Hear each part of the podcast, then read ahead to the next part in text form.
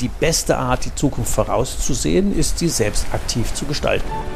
Wegebedarf, der Best Buddy Podcast für deine persönliche unternehmerische Freiheit von Ulrich Zimmermann. Als Jungunternehmer hat er seinen Handel verdreifacht und gleichzeitig für sich die Ein-Tage-Woche eingeführt. Raus aus dem Hamsterrad. Zur persönlichen Freiheit eines Unternehmers gehört, sein Leben so zu gestalten und sein Unternehmen, wie man es selber gerne hätte. Seit dem erfolgreichen Verkauf seines Unternehmens ist Ulrich Zimmermann seit 20 Jahren Wegbegleiter für Entscheider in kleinen und mittelständischen Unternehmen.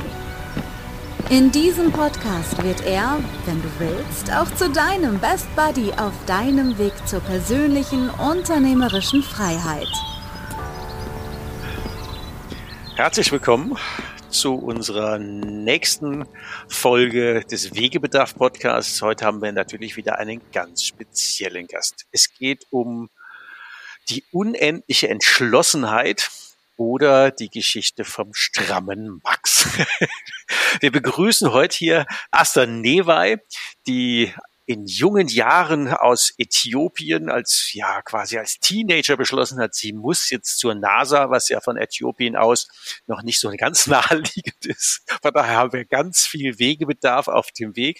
Und ähm, mit welcher Entschlossenheit, nämlich mit unendlicher Entschlossenheit, ähm, Asta über den Weg von Äthiopien, über Russland nach Berlin, nach München gegangen ist und was am Ende eine erfolgreiche Story geworden ist, das hören wir heute mit ganz viel Wegebedarf von Asta persönlich herzlich willkommen bei uns hier im Wegebedarf Podcast.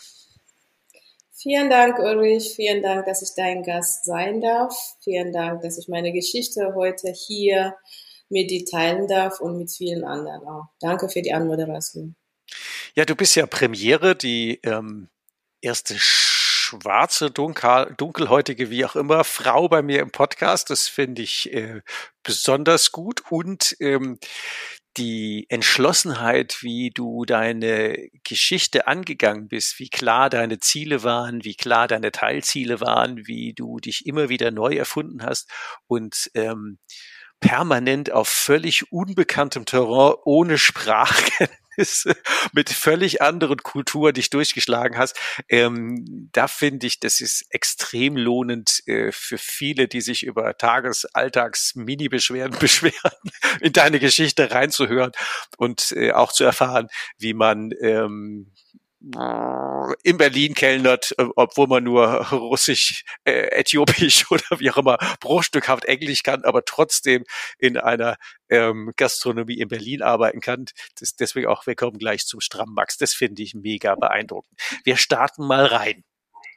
Du warst Teenager und lebtest in einer mittelständischen Familie in Äthiopien als einzige Tochter und hattest die Idee, ich muss jetzt dringend zur NASA. Das ist ja schon mal ein, ein dringender Wegebedarf für eine Teenagerin. Ähm, erzähl mal ein bisschen von deinem Leben, wie das damals war als 14, 15, 16-Jährige in Äthiopien. Ja, genau. Also das ist ähm, andere Geschichte, eine andere Aussehen, andere Vorgehensweise, alles irgendwie ein bisschen anders als gewohnt. Ähm, ich bin im jungen Alter tatsächlich auf diesen Traum gekommen durch meine Affinität zu Technik. Ähm, ich habe viel mich mit Technik beschäftigt. Das fiel mir auch in der Schule sehr, sehr leicht und das hat mich auch sehr, sehr interessiert.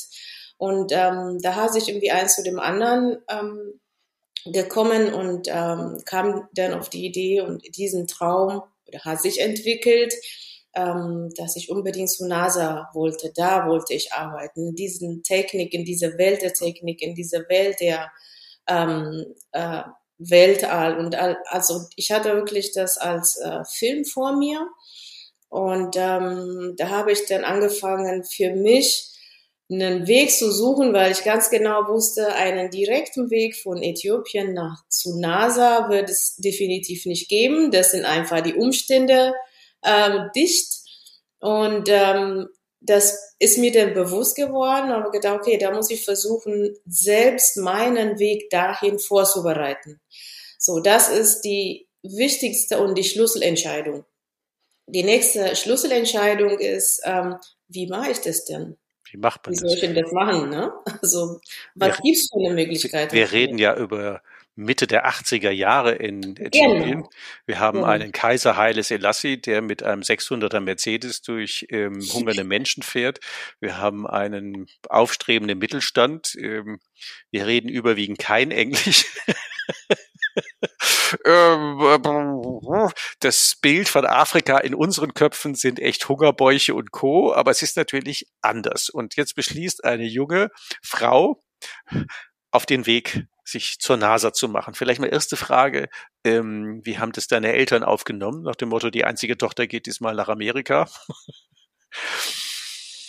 Ja, also da, davor ist ja die Entscheidung tatsächlich von mir aus schon gefallen. Ich habe mein, meine Entscheidung getroffen. Ich habe gedacht, ich werde diesen Weg in Etappen gehen und ich werde diesen Weg selbst gehen. Ich werde versuchen, ähm, alleine das möglich zu machen, ohne Unterstützung von außen. Nur dann kann ich meine Grenzen auch antasten. So habe Wow. ich entschieden, als erster Weg diesen durch das Stipendium das zu verlassen, Auslandsstipendium. Äh, dadurch, dass die Schule mir leichter fiel, habe ich gedacht, ach, das werde ich noch hinkriegen. Das hat auch geklappt und ich habe diesen Prozess erstmal fertig gemacht. Äh, also medizinische Untersuchungen, irgendwelche Tests, die man nur durchführen musste. Und dann am Ende, als ich dann das Go bekommen hatte, bin ich dann zu meinen Eltern, ähm, habe ich dann gesagt, ähm, ja, ich werde in zehn Tagen nach Russland fliegen. Das war für längere Zeit. In So. zehn Tagen. Das ist ja ziemlich Ja, kurzfristig. genau. Ja, ja, ja. Die waren wahrscheinlich deeply shocked, oder? Was, wie, wie geht's Eltern? die Ja. waren erstmal wirklich nur ruhig, sie konnten gar nicht äh, reagieren, sie konnten es gar nicht so wahrnehmen, sie konnten gar nicht verstehen. Das war völlig außer deren ähm, Verständnisbereich. Äh. Und mir hat das Ganze auch wahnsinnig Mut gekostet, äh, den das Ja. mitzuteilen, weil ich weiß, ich bin Einzelkind, ich war sehr behütet und ähm, ich weiß ganz genau, dass im Inneren meiner Eltern der größte Wunsch ist, dass ich für immer bei denen bleibe. Ja, das ist halt unsere Kultur, das leben wir sehr extrem. Und gegen das alles, diese Mitteilung äh, wirklich jetzt äh, zu geben, dass ich jetzt in zehn Tagen weg bin, das war wirklich extrem hart. Also das war sehr, sehr schwer für mich. Als, also es ist schwerer als dieser ganzen Prozess mit dem Auslandsstipendium, die Bewerbung, die gute, das gute Schulabschluss und so weiter, ja, weil das sind ja Sachen, ähm, das hat wenig mit Herz zu tun. Die lassen sich mit Fleiß lösen, ja. Genau, mit Fleiß, mit Konzentration, mit Fokus und all die Sachen und mit äh, einem starken Willen vor allem. Wie haben deine Eltern am Ende zugestimmt? Weil du warst ja auch noch nicht volljährig. Du warst ja noch ähm, Genau, also nur meine. Mutter, genau, meine Mutter hat das tatsächlich ähm, gar nicht so richtig verstanden. Sie war richtig fertig. Mein Vater hat sich dann irgendwann mal doch nochmal sich gefangen und ähm, es sind zwei Sätze, die er mir dann da gesagt hat. Erster ist, du gehst deinen Weg. Das zweite ist, ich habe volles Vertrauen ähm, bei dem, was du tust. So, das sind natürlich ein Flügel, die man den Bekommt. Kindern geben kann als Mhm, Eltern. das ist super. Mhm. Und äh, da war, wusste ich auch ganz genau, wenn alles nicht klappt, dann bin ich sehr gerne wieder zu Hause. Das sind zwei Schlüsselpunkte, die wirklich für jeden Elternteil Wünsche für sein Kind. Erstmal die Flügel zu geben, dass die Kinder fliegen. Zweitens auch die Sicherheit und das Vertrauen zu geben, dass sie auch immer wieder auch gerne nach Hause kommen können. Genau, das war natürlich für mich riesen Verstärkung und somit bin ich dann den ersten Schritt gegangen und nach äh, Russland geflogen. Russland müssen wir, glaube ich, noch unseren Hörern erklären. Der Handelspartner damals äh, war jetzt nicht naheliegend Amerika, da wäre es ja einfach gewesen. Das war ja auch klar, das geht nicht so, sondern es war Russland. Ähm, und ähm, wie heißt die Sprache, die man in Äthiopien spricht? Amharisch. Amharisch. Das ist jetzt auch nicht so weit verbreitet als Studiensprache in Russland, sondern da muss man ja Russisch können. Wie groß waren deine Russischkenntnisse außer so grad über Null? Minus 10. Minus 10. Also wir stellen uns jetzt die 14, 15, 16-jährige Asta in Russland vor und es ist nicht Moskau. Wo bist du angelandet? Ich bin in Taschkent, angelandet in der Technischen Universität Taschkent. Und ähm, ich war die erste dunkelhäutige andere Frau in dieser Universität, weil das eine reine technische Universität ist und das ist nicht so üblich gewesen. Und da hat man Russisch als ähm, offizielle Sprache, also zum Studieren und so weiter. Und sie haben auch ihre eigene usbekische Sprache. Also das musste ich aber nicht lernen. Ähm, gesetzt war aber, dass äh, ich Russisch lerne und ähm, dann auch in der Universität mit den ganzen russischen und usbekischen äh, Studenten das Studium fortsetze. Das war der Plan.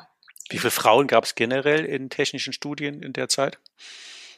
Ganz, ganz wenig äh, Frauen, weil das war auch wirklich eine technische, also rein technische und auch relativ neue Studiengang. Da hieß es ähm, Elekt elektronische Rechenmaschine, das ist wie Computer Engineering oder so, ja. Ja, ja, elektronische Rechenmaschine, genau. Genau, damals, ne, kannst wir, du dir Wir reden über Ende der 80er, genau, da haben wir noch gefaxt, genau. genau da war Internet und Handy war noch out. Also, man muss sich das immer mal von der Zeit vergewärtigen. Technische. Uni, fremdes Land, fremde Kultur und ähm, Usbekistan ist ja eher asiatisch und nicht so ähm, kernrussisch geprägt, also äh, doppelter Sprung, keine, keine Sprachkenntnisse, wenige Frauen, einzige schwarze Frau auf einer technischen Uni. Wie ist das so, wenn man da lebt? Das ist ja ziemlich ähm, speziell. Ja, das ist tatsächlich speziell und das ist auch anders. Ich war anders und es ist alle Bedingungen, alles, was ja um mich herum war, auch anders für mich. Ne? Das ist ja immer die Sichtweise von, der, von, von jedem. Also für mich war alles anders, für die, für die Umgebung dort, für die usbekische Kollegen, ähm, Mitarbeiter der Universität, äh, der, der Staat Taschkent war auch alles anders. Aber es ist ja, es, es, muss ja nicht schlecht heißen. Man muss nur schauen. Es ist okay. nur anders. Es ist völliges Neuland mit genau. genau gar keiner Vorbereitungszeit. Wie genau. lange hast du gebraucht, bis du Russisch studierfähig äh, ich muss ja meine Vorlesungen in Russisch, hallo, ja. war technisch Uni. Ähm, wie lange hast du gebraucht, bis du ähm, äh, Russisch studienfähig äh, konntest? Also das Programm war so vorgesehen, dass wir in sechs Monaten die Sprache soweit beherrschen. Und die nächsten sechs Monate ist es der Plan so, dass wir dann die Fach, die Fachlichkeit des mhm. ähm, jeden äh, Faches, sag ich mal so Mathematik, Physik und so weiter, auf Russisch dann lernen. Und das heißt, das Schwierigste ist wirklich in diesen sechs Monaten die Sprache so zu beherrschen. Also das ist ja jetzt nicht ähm, ähm, Brot kaufen in der, Ki an der Bäckerei oder kaufen wollen in der in den Kiosk, sondern da geht's wirklich um Studielevel. Genau, es ist ein völlig anderer Label. Es war das wirklich von null an angefangen. Und das war tatsächlich schon eine echte, sehr. Eine echte Challenge. Also da gab es viel Wegebedarf, wenn man das, wenn man das mal so ganz dezent bedarf, ausdrücken. Genau, das bedarf auch wahnsinnig viel Mut, äh, auch sehr, eine, auch eine wirklich eine ähm, große Entscheidungskraft, das mhm. alles auch äh, anzunehmen und ähm, das anzugehen. Genau, und das ähm, ist mir dann auch gut gelungen. Wir haben es ja unendliche Entschlossenheit genannt, weil ohne dieses große Ziel wäre wahrscheinlich die Hürde relativ ähm, unüberwindlich gewesen. Richtig. Das, das ist ja alles im Kopf. Also, das ist alles im Kopf, ja. Wegebedarf, der Podcast. Die Route. Wie lange hast du ähm, in Taschkent studiert? Ich habe zwei Jahre studiert ähm, ich muss noch mal kurz aufholen. Also diese Stipendium ist ja für mich ein Ziel, ähm, diesen Weg, diese erste Etappe ins Ausland zu gehen. Nicht dort zu Ende mhm. zu studieren, sondern erste Etappe zu gehen, weil ich habe mein Ziel, meinen Weg in mehreren Etappen aufgeteilt. Und ähm, ich habe gedacht, okay, jetzt kann ich hier studieren, jetzt versuche ich meinen nächsten Schritt vorzubereiten. So habe ich dann äh, die Vorbereitung schon während der Studienzeiten angefangen. Ähm, wo kann ich jetzt als nächstes noch hin? Was, wie kann ich das machen? Wer kann mir helfen? Was sind die Bedingungen? Was sind, was mhm. sind einfach für mich Wege? Ja, das habe ich dann fast sechs Monate intensiv nochmal dran gearbeitet und haben mir einen Weg gefunden, wie ich von Taschkent aus nochmal äh, nach Berlin komme, hat sich herauskristallisiert, dass Berlin der nächste bessere äh, Station wäre für meinen Weg. Genau. Und wir reden in dieser Zeit ja noch von ähm, vom Eisernen Vorhang. Wir hatten noch Trennung. Es gab die DDR, es gab die Bundesrepublik, es gab Ostberlin und Westberlin. Und du wolltest natürlich nach Westberlin. Wie kommen aus Taschkent jetzt nach Westberlin? Das ist ja durchaus nicht einfach. Genau, das war tatsächlich auch wieder die nächste Herausforderung. Und ähm, ja, ich kam dann mit dem Zug von Moskau aus nach Berlin Zoologischer Garten. Also das hatte im Vorfeld viel Arbeit, viel Vorbereitung und ich sollte tausend Sachen machen. Das hat wunderbar geklappt. Und ähm, genau, nur der Zug war etwas äh, herausfordernd, weil erstmal gab es, glaube ich, drei Wochen lang keinen Platz. Im Sommer, August war ja so eine Ferienzeit. Und ähm, ich habe drei Wochen tatsächlich in, in Moskau probiert. Ich habe dort mit einem, bei einem Bekannten gewohnt und wirklich jeden Tag bin ich zum Bahnhof und habe geguckt, ob es so einen Zug gibt, der nach Berlin fährt. Und so habe ich dann immer mal, bin ich tatsächlich so mit dem Rucksack hin und ähm, habe ich den letzten Platz noch ergattert. und dann bin ich dann einfach losgefahren. genau. Ja, so ging es dann. Was, was hat es denn gebraucht, damit du eine ein Ticket nach ähm, Zoologischer Garten, also Westberlin, bekommen hast. Normalerweise wäre die Fahrt ja in Ostberlin zu Ende. Ja, genau. Das war in der Zeit war ein wichtiger äh, Tipp von Bekannten damals. Ich bräuchte eine Einladung. Ich war ja Studenten und durch, wenn ich so eine Einladung von jemandem aus Ost, aus Westberlin bekomme, dann dürfte ich zum Besuch nach Westberlin. Und ähm, dieser Bekannte hat mir damals eine Einladung von seinem Bekannten, wiederum dem äh, Westberlin gewohnt hat, ähm, geschickt und habe diese Einladung vorzeigen müssen für das Ticket. So kam ich dann nach, ähm, nach Westberlin, genau. Also die Schlüssel. Ja, genau. Oder Berlin kanntest du ja fast die ganze Stadt. Du warst ja komplett deutschsprachig. Alles war ja kulturell sowieso schon vorbereitet. Ja. Also wieder komplettes Niemandsland. Keine Sprache, keine Leute, keine Kontakte. Ähm, komplettes Neuland. Ähm, wieder alles Reset, nochmal neu. Richtig.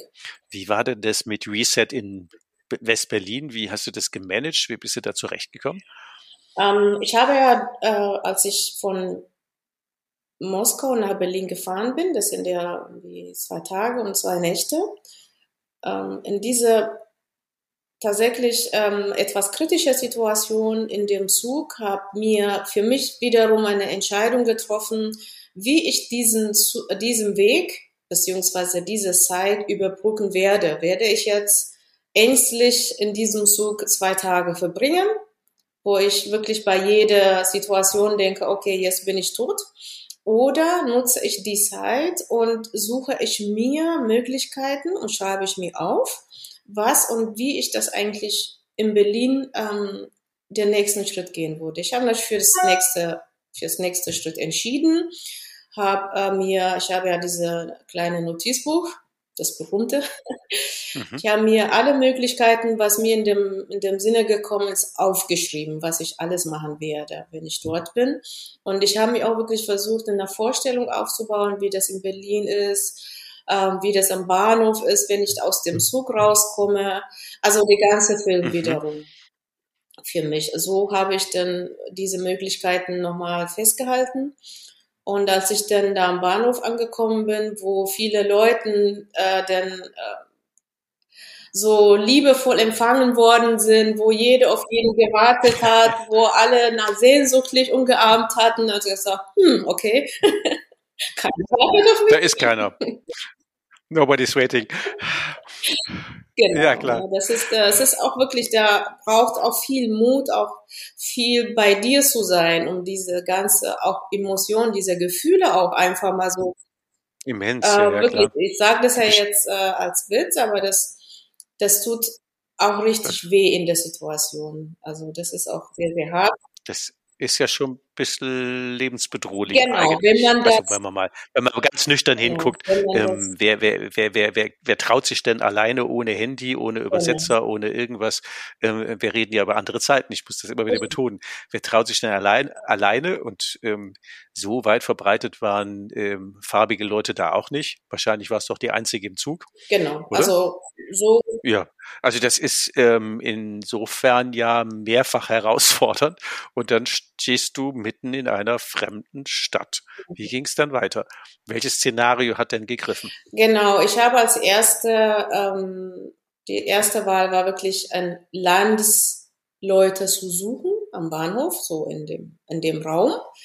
Und die zweite Szenario für mich war also alternativ zur Polizei zu gehen. Also das war so meine ähm, engste Wahl, die ich mir aufgeschrieben habe. Ich bin tatsächlich dann auch ein bisschen rumgelaufen und habe äh, jemanden aus, aus meinem, meinem Land getroffen. Und ich habe den noch angesprochen, ja, also so, so habe ich das, das Ganze angefangen, habe ihn gefragt, ähm, habe meine Situation geschildert und habe ich ihn gefragt, was ich machen könnte, was mein nächstes Schritt wäre, mhm. was er mir empfehlen, empfehlen kann. So habe ich das dann angefangen. Und er hat mir dann empfohlen, zur Polizei zu gehen, die Situation äh, zu erklären und die ganze Prozess, genau.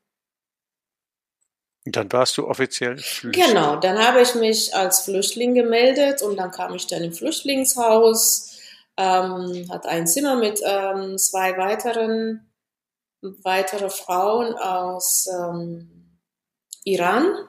Genau, so hat dann mein, mein nächster Abschnitt angefangen. Ähm, plötzlich Flüchtling sein ist ja nicht mehr so ganz freiwillig von seinen täglichen Handlungen. Was hat das bedeutet? Ähm, Flüchtling sein hat für mich damals ähm, schon sehr, sehr viel Substanz gekostet, weil gerade war ich ja vor einem, vor zwei Tagen war ich ja nun Studentin, eine mhm. Stipendiantin im Ausland und ähm, in, innerhalb von zwei Tagen bin ich Flüchtlingin und Flüchtling und dürfte nichts. Also von diesen alle Möglichkeiten haben zum, zu, keinem. keinem. Das erfordert mhm. wiederum wahnsinnig viel Mut zu akzeptieren und das auch zu verstehen, dass das einen, dass, dass ich das für einen bestimmten und wichtigen Ziel tue. Da rufst du wieder in der Situation deinen Warum sehr stark auf und hängst da, da. Das mhm. hältst du fest und das bringt dich dann über Wasser, sage ich mal so, ja. Das ist die, die, das Geheimnis dieser mutige, mutige Schrittes.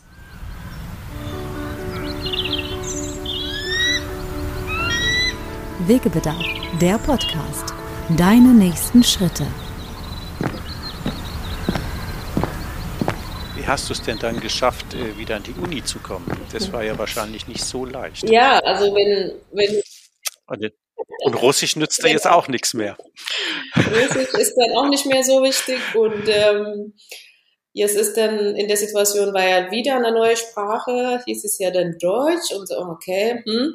Aber mein erstes Ziel war ja natürlich aus, aus der Situation heraus nach Amerika zu gehen und ich habe auch eine Immigrationsantrag ähm, gestellt und das wurde dann abgelehnt, weil gerade in dieser Wechselphase war und ich musste mich hinten anstellen, weil dann die anderen jetzt äh, eine Priorität hatten für diese Migration.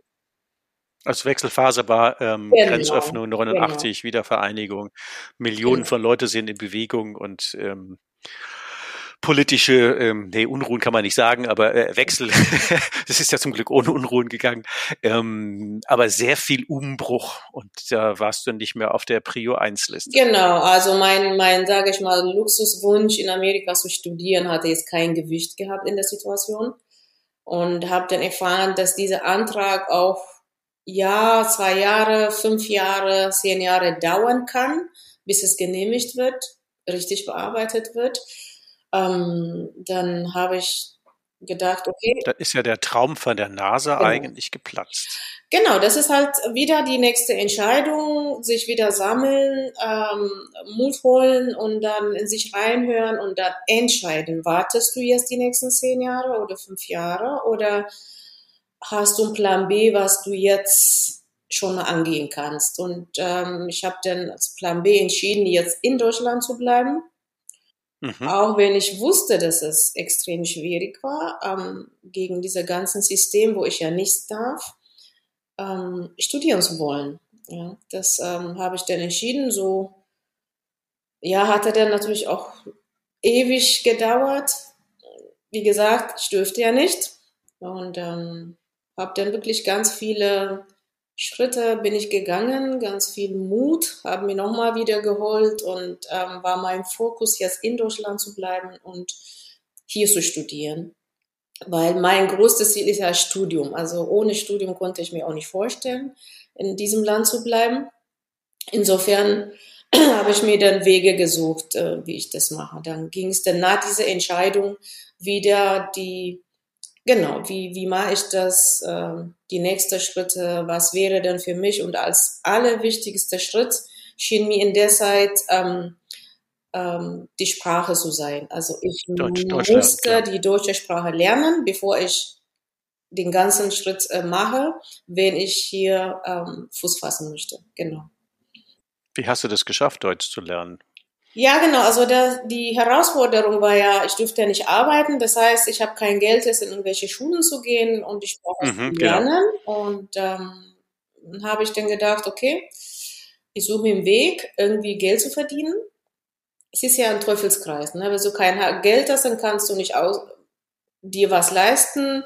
Wenn du die Sprache nicht kennst, kannst du auch nicht anders. Also das ist ähm, tricky. Das ist Ziemlich total tricky. tricky. und dann war die meine Herausforderung in der Zeit, wie kann ich diesen das unterbrechen, ja. So, und ähm, dann habe ich gedacht, okay, ich kann zwar die Sprache nicht, ich werde trotzdem einen Job finden, wo ich ohne diese Sprache erstmal Geld verdienen kann. Es ging ja um Geld verdienen, damit ich die Sprache lerne. Ja, genau.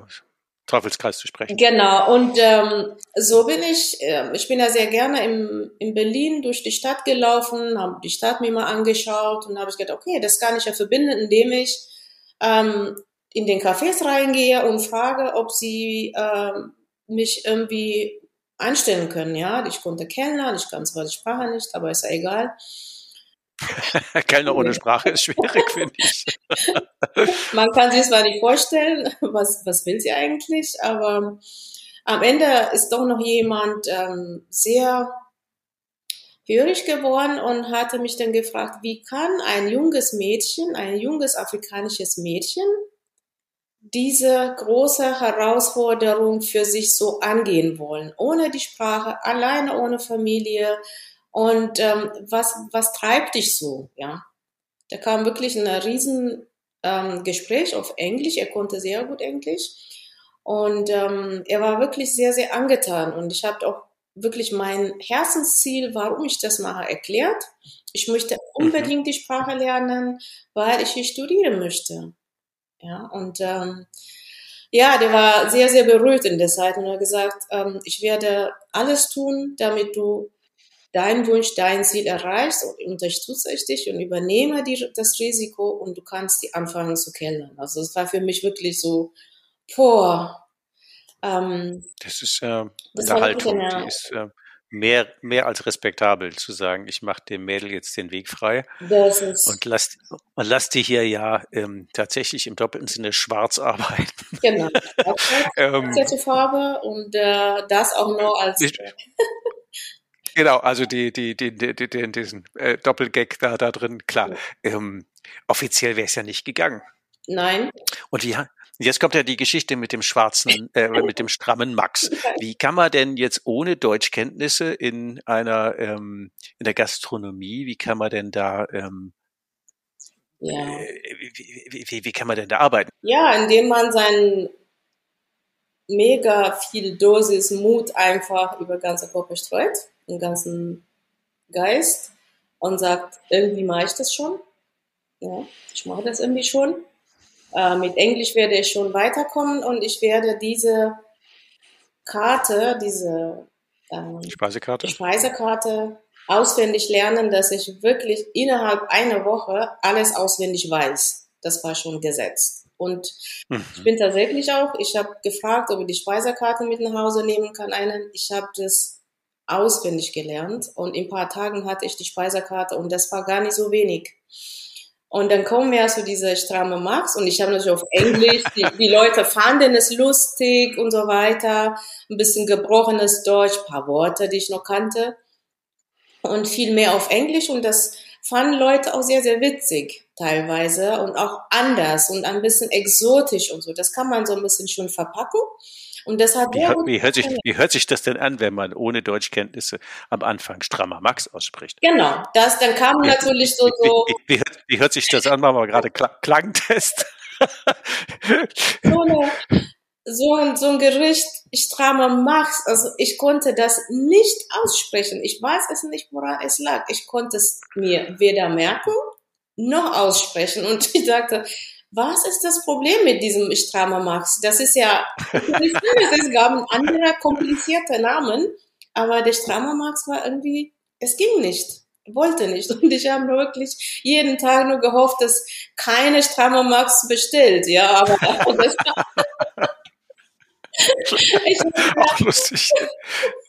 Ich habe dann teilweise so auf die Karte gezeigt, ja, damit ich nicht ausspreche. Ah, ah, du, ja, das was, das wollten sie oder sowas, ja. Und das war echt schwierig. Ich weiß es nicht warum. Ich kann es nicht sagen. Das war schon diese stramme Maske. Ich wirklich jahrelang es, es gibt, es gibt Hürden im Leben, die sind schier unüberwindlich. Ist. Ähm, aber dann, dann scheitert man fast am strammen Max. Das genau. ist schon irgendwie. Die Relation so, muss man sich vorstellen. Ja. Das ist so paradox, oder? Das ist unglaublich. Tausend, Tausende von Kilometern und Sprachen und äh, Anträge und Behörden und dann hängt man an so einem genau. blöden Strahlenmax. Also, das kann man nicht aussprechen, ja, egal wie. Egal, ob ich auf, meinen, auf meine Muttersprache das aufgeschrieben habe, wie man das ausspricht oder auf Englisch. Ist, ich konnte das, diese Strahlenmax nicht aussprechen. Also also, es, es, ist wirklich skurril. Deswegen äh, finde ich das so, so genau. lustig, dass es manchmal so Kleinigkeiten gibt, an denen dann plötzlich ja. Riesenhürden entstehen wie strammer Max. Das ist unglaublich, ja. ja. Also hoffen, also zum Glück bin ich nicht dran gescheitert. Ich habe trotzdem weitergekellnert. Ist ja natürlich mein Geheimnis gewesen, ja. Das wussten ja nicht viele, aber später habe ich dann erzählt, dass ich das doch noch irgendwie geschafft habe auszusprechen. Wie, wie lange hat es denn gedauert, bis du in Deutsch flüssig, fließend Ah, sechs Monate. Alltagsfähig warst? Sechs Monate. Ich habe dann, ähm, natürlich, das ist auch wieder eine wirklich eine mutige Entscheidung, nachts zu kellnern und äh, tagsüber die Sprache zu lernen. Ich habe einen der wirklich guten, besten eigentlich äh, Sprachschule in Berlin ausgesucht und habe dann tagsüber gelernt. Und abends dann bin ich kellnern gegangen und da habe ich dann versucht, wirklich die Worte auch gleich einzusetzen, die ich tagsüber gelernt habe. Auch die Reden, wie man das, diese, dieses ausspricht, wie man kommuniziert und so weiter. Das war für mich so eine gute, gute Übungsraum, ähm, das du machen musst. Auch alles an Entscheidung, ja. Und, und alles verlangt Mut, das Ganze auch anzugehen und auch das anzuwenden, weil du ja nicht sicher bist, ist das wirklich richtig, mache ich Fehler oder so. Daran scheitert man ja. Für mich war es in dem Moment eigentlich egal, ich habe es gelernt, ich wende das an mhm. und wenn es ein fehlerhaft ist, dann weiß, wo der Fehler ist, ja, nichts anders, weil das für mich sicher war, dass nicht meine Persönlichkeit irgendwie angreift oder so, ja, so genau. In sechs Monaten war ich perfekt. Es ist echt irre. ähm, ich meine, ich rede ja mit vielen Leuten, Unternehmern und auch, ähm, wenn ich ähm, da meine regionalen Banken im Firmenkundengeschäft begleite und wir mit Unternehmern über Hürden und Co. reden und ähm, auch teilweise wirklich ähm, extreme Herausforderungen bis hin zu, ähm, man scheitert an lapidarem Zeug, also alles dazwischen von Jammern bis, bis Feiern ist alles dabei und deswegen finde ich der, deine Geschichte ja so faszinierend zu sagen, in welcher Geschwindigkeit, sechs Monate für Deutsch ist ja keine Zeit. Ähm, das ist, das ist ja, das ist ja unglaublich. Wie schnell warst du dann an der Uni von da aus wieder zurück? Das hat gedauert. Das hat tatsächlich gedauert, weil das mit dem System zusammenhing. Also ich dürfte ja nicht studieren. Eigentlich dürfte er auch nicht arbeiten. Es tut mir leid, dass ich heute beichte. Ähm, das hat äh, sehr, sehr lange gedauert, weil das Erlaubnis nicht da war. Und ähm, ich habe dann weitergekennert und habe versucht, wieder für mich einen Weg, das zu beschleunigen, dass ich doch nur irgendwie einen Studienplatz bekomme, beziehungsweise das studieren mhm. darf. Mhm. Es ging ja um was, um das Dürfen, um das Erlaubnis, irgendwas zu machen, sei es studieren oder, oder arbeiten, ja. Das ist ja, was das System verbietet. In, also das russische Stipendium hat jetzt aber auch keinen, wie heißt es, keinen Beschleunigungsfaktor gehabt. Nein, nein. Motto, die hätte ja, nee, nee, das war wahrscheinlich eher Bremser. Genau. Oder war es gar nicht mehr vorhanden? Das hatte keine Rolle gespielt in der okay. Zeit. Ähm, genau, und ähm, dann habe ich wieder eine neue Entscheidung getroffen und gedacht, ich werde jetzt mir Anwälte suchen, die mich äh, dabei unterstützen, diesen Weg ähm, äh, frei zu machen. Weil ich wusste, dass ich das alleine nicht meistern werde. Das ist auch eine Strategie, die bei mich tatsächlich bewahrt hat und dass ich auch jedem empfehlen kann. Wenn man das nicht kann, sollte man jemanden suchen, der das am besten kann. Und man sollte das machen, also selber, was man selber am besten kann. Das ist ganz, ganz wichtig. Das ist in meinem Weg, in meinem Vita so ähm, geprüft.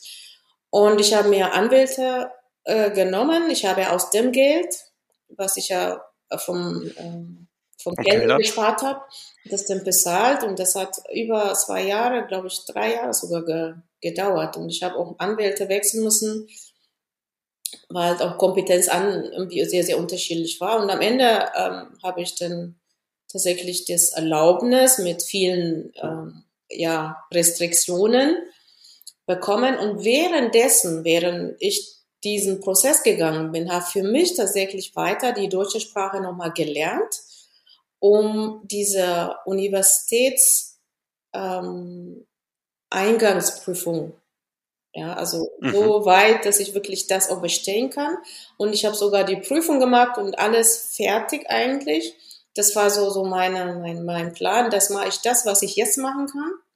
Und das, äh, das war eine sehr, sehr gute Idee, weil das, das, das Ergebnis kam, dass ich studieren dürfte. Dann bin ich dann direkt tatsächlich in der Uni dann eingeschrieben, weil die ganzen Eingangsprüfungen, die ganzen Voraussetzungen ähm, schon mal vorbereitet hatte. So Was hast du dann studiert? Welche Fächer waren das? Ich habe Informatik und Elektrotechnik parallel studiert. Damit das Ja, man hat ja sonst keine Hürden, die man nehmen kann. Ja. Wir machen gleich zwei schwierige Studien. Genau, damit man sich auch wohnt schon, schon muttersprachlich kaum schafft, ähm, damit es sich auch lohnt. Genau. Ja, Elektrotechnik und Informatik und äh, ja, jetzt auf Deutsch. Ja, ja, genau. Das sind eigentlich wirklich so Horrorvorstellungen für jeden Student, der allein einzelne Studiengänge, also Informatik, wenn man sagt, was studierst du Informatik? Oh Gott. So war da damals die Reaktion und für Frauen erst recht nicht. Deswegen war ich auch die einzige Frau in den Auch da wieder, okay. Und ähm, mhm. Ja, das war tatsächlich echt ähm, sehr, sehr, sehr hart. Also zwei harte Studiengänge und ich war in der Zeit noch alleinerziehende Mutter. Und ich musste mich und meine Tochter auch damals noch selbst finanzieren. Also das heißt arbeiten für monatliche Ausgaben von Mitte bis was man so braucht mit dem Kind. Ähm, Genau, man kann dann alles irgendwie zusammen addieren und ähm, sich dann vorstellen, wie mutig man sein muss, diesen Weg zu gehen, ja, und all die Hürden. Und das war, aber das war für mich eine Entscheidung mit meiner Tochter und das ist auch eine Entscheidung mit den Studiengängen. Deswegen war das okay. Wegebedarf, der Podcast. Auf ein Wort der Vater ist jetzt plötzlich zwischendurch so aufgetaucht oder das Kind. Da haben wir jetzt, glaube ich, noch gar nicht hingedacht. Wo kam der her und wo verschwand der wieder hin? nee, das war dort und der ist immer noch dort. Aber das ist halt, es gibt ja so im Leben Sachen, die funktionieren nicht. Man probiert es aus und ähm, für mich ist es immer wieder wichtig, in, eine klare Verhältnisse zu haben. Es muss klar sein, auch wenn, sage ich mal so, schlecht oder gut ist. Es muss klar sein, weil das ist schlecht gut, es ist eine Bewertung. Ähm, die Klarheit ist für mich wichtig. Ich brauche die Klarheit. Wenn ich weiß, wenn es für mich klar ist, dann weiß ich das auch, wie ich das mache und dass ich das auch mache. Das war auch die Entscheidung ähm, für die Trennung, genau. Mhm. Wie lange hat denn dein Studium gedauert, bis du fertig warst? Ähm, das hat äh, sechs Jahre gedauert. Wow. Das war schon, also das war, das war in Ordnung für die ganzen Umstände, die in der Zeit waren. Und ähm, ja, genau. In sechs Jahren war ich dann fertig. Und ähm, dann stand wieder so vor der nächsten Herausforderung, genau. Das sind wir Ende der 90er jetzt, wenn ich richtig mitgerechnet habe, oder? Wie bitte? Ende der 90er Jahre sind wir jetzt. Äh, wir sind dann jetzt schon Anfang Anfang 2000. Äh, Anfang 2000 mit mit ähm, mit dem Babypause okay. dazwischen. Ah, mit Babypause, okay. Genau.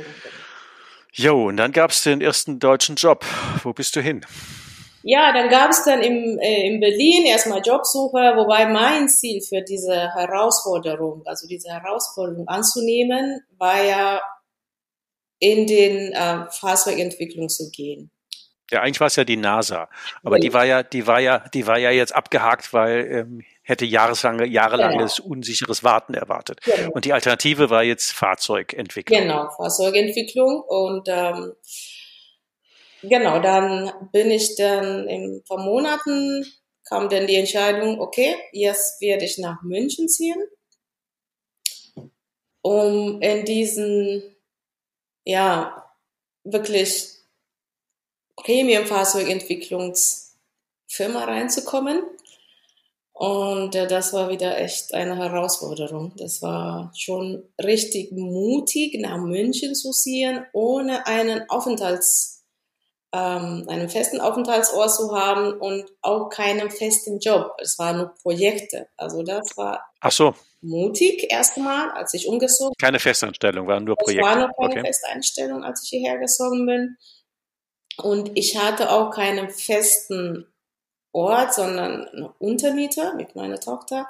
Das sind so Sachen, äh, das hat mich wieder wirklich, ja, also das war sehr mutig.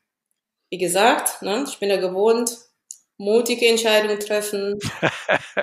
Durchaus wieder Neuland. Genau. Und voll wieder Reset. An Wegebedarf hat es ja nun massiv nicht gemangelt. Da gab es ja, da gab es ja genug. Dann hat BMW dich ja am Ende genommen und ähm, in einen super guten Job ermöglicht. Was hast du gemacht?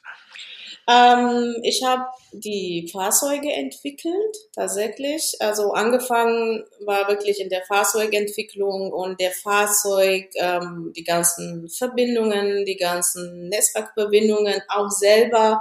Dadurch, dass ich ja Informatik und Elektrotechnik studiert hatte, hatte ich natürlich den Vorteil, die, das Know-how von zwei Menschen zu verbinden, ja. Einer, der wirklich diese ganzen Kabel und so weiter, wenn man sich überlegt, was, wie viel Kabel in diesen Fahrzeugen drin sind, das ist unglaublich und äh, die ganze äh, Busverbindungen, weil man hat ja Sound im Auto, man hat äh, viele andere Sachen, die ja über einen Bus verbunden sind und die sind ja alle auch irgendwie verkabelt.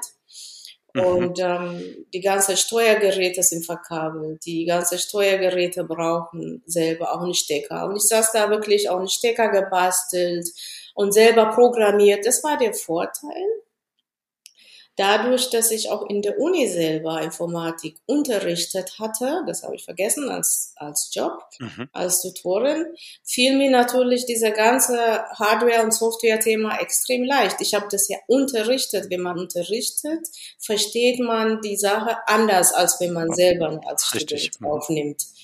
Und das war wirklich, ich konnte ja blind alles machen und das war ein Riesenvorteil. So kam ich auch wirklich sehr schnell in die höhere Verantwortung und mhm. ähm, war am Ende dann auch irgendwie äh, verantwortlich für jeden Baureihe, sagt man das ja, für jedes Auto eigentlich und dieser ganze Display, was man sieht, den Head Unit, das ähm, Qualität, also qualitätssicher zu sichern. Das heißt, jeden Tag die Fahrzeuge fahren, äh, heute das eine, nächste, nächste Modell von, was ich weiß, von Rolls-Royce bis E-Fahrzeuge. Das sind Erfahrungen, die natürlich auch wirklich einem weit, weit bringen, weil das Thema sehr, sehr komplex ist. Eines ist die Erfahrung, die Verantwortung, das Know-how, die Komplexität. Am Ende für mich war natürlich, ich habe es auch echt genossen, weil hier mit den Autos auch rumzufahren, stellt ja bei vielen auch so eine Frage, hä? was magst du jetzt in diesen Autos? Wie kann es sein? Ja, die Blicke, sie waren extrem interessant. Ja, wir haben ja jetzt auch normal vielleicht nur fünf oder zehn Minuten zurück. Da war es schon noch zur Untermiete, da hat ja, noch alleinerziehend und Kind. Wir waren genau. tagsüber am, abends am Kellner und tagsüber am Deutschlernen, äh, Status genau. Flüchtling genau. und jetzt sitzt du im Rolls-Royce, machst Testfahrten und machst das Controlling für ähm, BMW und äh, hoffentlich gut bezahlt. Ähm, und das sind natürlich innerhalb von so wenigen Jahren, das sind ja Amplitudenausschläge, ja. Die, die, gehen ja, die gehen ja so. Ich meine, das muss man sich mal reinziehen. Das ist ja jetzt nicht so ein netter Wellenschlag, sondern das sind ja, das sind ja wie Tsunamis, die darauf runtergehen. Richtig. Ähm, das muss man ja auch mal äh, emotional, mental, das muss man ja mal auch irgendwie auf die Kette kriegen, wird man jetzt so sagen. Ja. Das ist, ähm, das ja, also ist so das Emotionale kann einem, kann man dadurch wirklich sehr schnell verbrechen, äh, ähm, ähm, brechen. Also egal ob Wohnungssuche, allein das Thema Wohnungssuche in München, alleinerziehende Mutter, dunkelhäutig, äh, keinen festen Job, also das allein ist wirklich ein Kapitel an sich. So. Und dann kommt man zu so einem Riesenunternehmen mit so viel Politik als einzige dunkelhäutige Ingenieurin. Ja, das mhm. ist wieder ein Kapitel, wenn man dieses Herumrum mit betrachtet. Aber wenn man bei sich bleibt und immer wieder sein Warum mhm. festhält und immer wieder diese Entschlossenheit nicht vor Auge verliert, dann ist das Ganze eigentlich ähm, nur unscharf, sage ich mal so. Das ist immer in unser Kopf, was mache ich jetzt groß, was mache ich jetzt scharf als Bild. Ja. Mhm. Daran hängt eigentlich die ganze Kunst. Und Fokussieren, was wird scharf, was wird unscharf, gute Übung, genau. Genau, und das ist äh, wirklich, das liegt an uns, das, das können wir regulieren und dafür müssen wir aber bei uns sein. Also nicht die Umgebung, was uns so umgibt, sondern bei uns selber, weil das Umgebung, ich erinnere mich, als ich ähm, entschieden habe, äh, diesen Job zu verlassen, sind ganz viele Menschen, die damals eigentlich so äh, im Freundekreis waren, so enttäuscht, das, das werde ich wirklich nie, nie vergessen, weil es auch Erfahrung ist für mich. Ja, wie kann man das, diesen Job verlassen? Wie kann man diese Firma verlassen? Dieses Angesehen und dieses und jenes, tausend Gründe, ja. Ähm, aber bei mir ging es ja um mich, nicht um die, um diese Ruhm und dieses Angesehensein, ja. Mhm. Alles, was ich getan hatte, ging es um mich. Ich habe es genossen, ich habe die Autos genossen, ich, ich liebe ja Fahrzeuge, ich, das ist einfach so. Und ähm, nicht um den anderen zu beeindrucken. Das ist der Unterschied, aber das muss man selber auch für mich wirklich ähm, festlegen, für mich wissen, für mich klar, also für sich klar sein, das ist ganz, ganz wichtig. Deswegen, also für mich war meine Entscheidung, das war super, aber für viele andere war das natürlich, hat nicht so gepasst. Ja, insofern mit, mit Blick auf die Zeit, wir haben jetzt tatsächlich schon 50 Minuten, das ist ja irre, wie schnell die Zeit vergeht. ähm, sollten wir unseren äh, Hörern noch irgendwie ja mit auf den Weg geben, ähm, du stellst ja deinen Mut, deine Entscheidungsklarheit, dein äh, das nach Warum suchen und tun, diese unendliche Entschlossenheit ähm, versuchst du ja anderen auch zu ermöglichen. Was machst du da? Ja, da bin ich ähm, in Online-Business, habe ich Online-Business aufgebaut. Da unterstütze ich Mädchen tatsächlich ähm, in Entscheidungsblockaden, äh, wenn denn, weil diese Blockade sind äh, wirklich ein Fehl an, an Mut, die dabei zu unterstützen, diese Ängste und Blockaden zu lösen, damit sie tatsächlich von diesen einen Zustand zu deren, von deren gewünschter Zustand zu kommen.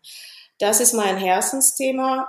Ängste lösen, Blockaden lösen, die Menschen Mut geben, damit sie ihre richtige Entscheidung treffen, damit sie die Kraft haben, die Entscheidung zu treffen, die ähm, sie sich wünschen.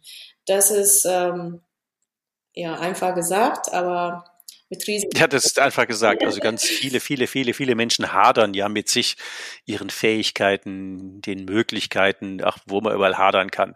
Und da ist ja deine Geschichte ein, ein ein unendliches Universum von, das habe ich geschafft, und das, ohne das jetzt wiederholen zu wollen, aber ich glaube, manche Menschen haben das einmal im Leben geschafft, sich völlig neu zu erfinden und du hast es ja, ich weiß nicht wie oft, müssen wir jetzt mitgezählt haben und in immer wieder völlig neuem Umfeld und ähm, Sprung ins kalte Wasser wäre jetzt sehr schön beschrieben. Mhm. Das, das war ja sicher, ähm, das hört sich jetzt romantisch an, der Sprung ins kalte Wasser, aber das waren ja äh, sicher auch eher harte Aufschläge. Ähm, was machst du mit den Leuten dann genau? Also die haben Online-Coaching oder wie müssen wir uns das vorstellen? Ja, genau, das ist ähm, ein Online-Coaching, das ist eins zu eins Coaching. Ähm, ich treffe die Menschen, wir machen erstmal eine Vorstellung, also kennenlernen ähm, und dann gucken wir, ob wir beide irgendwie zusammenarbeiten können, ob ich denen helfen kann, ob er oder sie ähm, von mir geholfen werden möchte. Das ist, ähm, das ist ganz wichtig, weil diese Bereitschaft muss von innen kommen. Man muss bereit sein, sich helfen zu lassen. Erst dann kann ich auch die Menschen helfen. Wenn sie nicht wissen, äh, wenn man nicht weiß, äh, will ich, will ich nicht, das macht doch gar keinen Sinn. Also die erste große Arbeit ist, klar zu sein. Möchtest du das verändern? Erst dann kann ich dann auch helfen. Das kann ich ja, jedem empfehlen. Genau. Dieses, ähm, ähm, wie, wie, wie hieß der, was einer der letzten Podcasts, Schluss mit Rumeiern, ähm, von, von einer Kollegin, die, die, die du ja auch kennst, die ähm, Selma, die. Ach so, ja, ja genau. Genau, die, ähm, die und die, die klare Entschluss, ähm, Findung zu sagen, so, das ist jetzt einfach der nächste Step und den mache ich jetzt in kleine Schritte und mache mir einen Plan und mache auch einen Notfallplan und habe aber am Ende so eine Art ähm, persönliche Guideline, an der ich mich langhangle. Okay. Das schafft man ja alleine eigentlich nicht. Also Genau. Ich kenne da so direkt äh, kaum jemand, der das geschafft hat. Du hast es offensichtlich mit deiner Struktur für dich immer hingekriegt, bist ja. da sehr strukturiert. Ähm, und diese Struktur hätte ich zum Beispiel nicht so.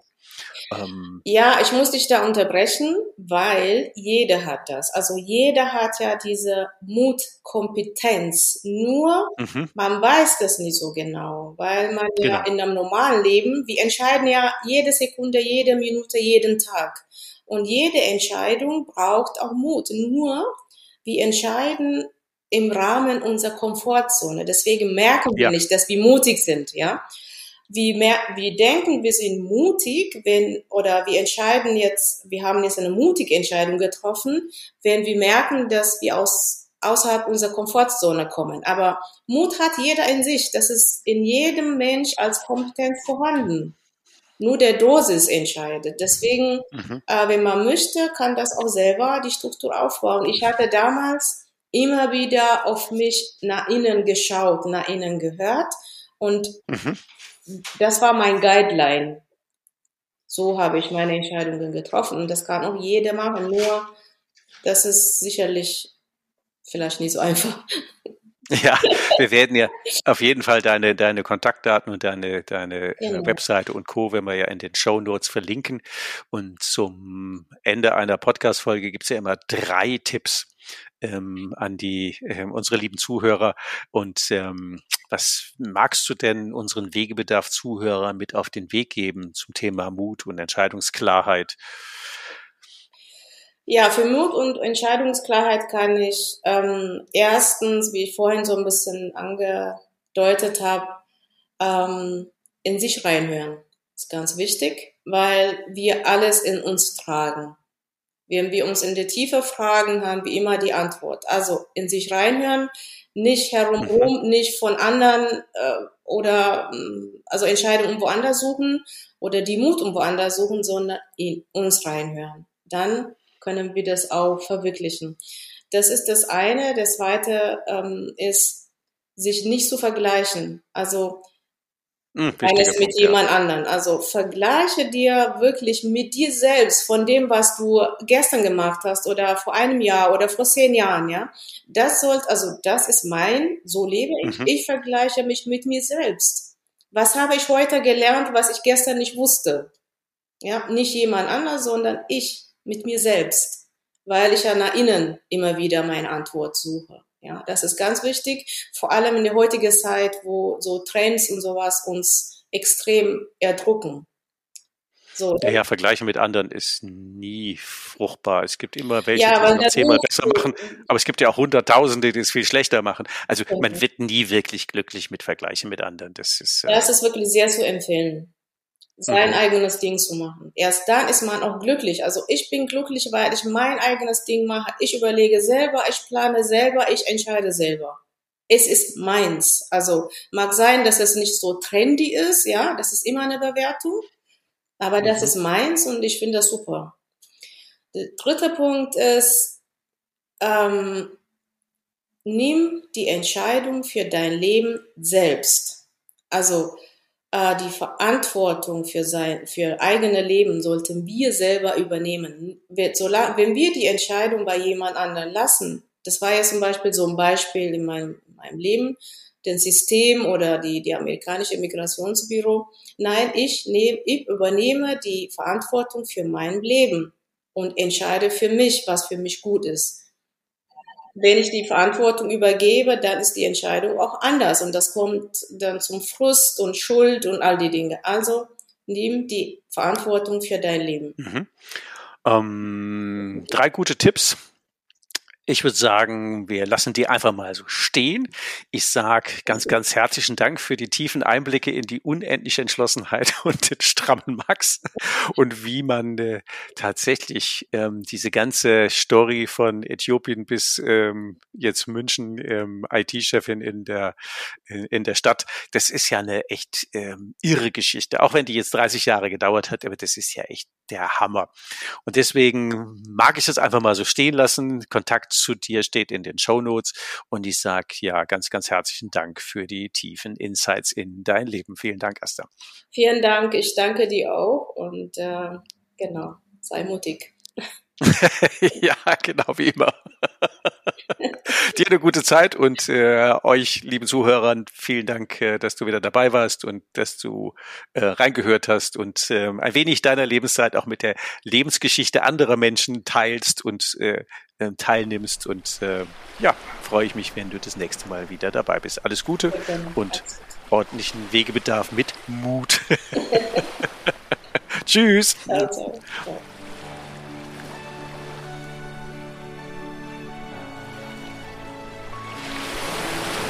Hast du noch immer Wegebedarf?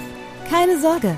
Auch in der nächsten Folge begleitet dich dein Best Buddy Ulrich Zimmermann wieder auf dem Weg in deine persönliche unternehmerische Freiheit. Geh mal auf meine Webseite www.hikeandstrike.com. Bis zur nächsten Folge. Macht's gut. Bis bald. Ciao.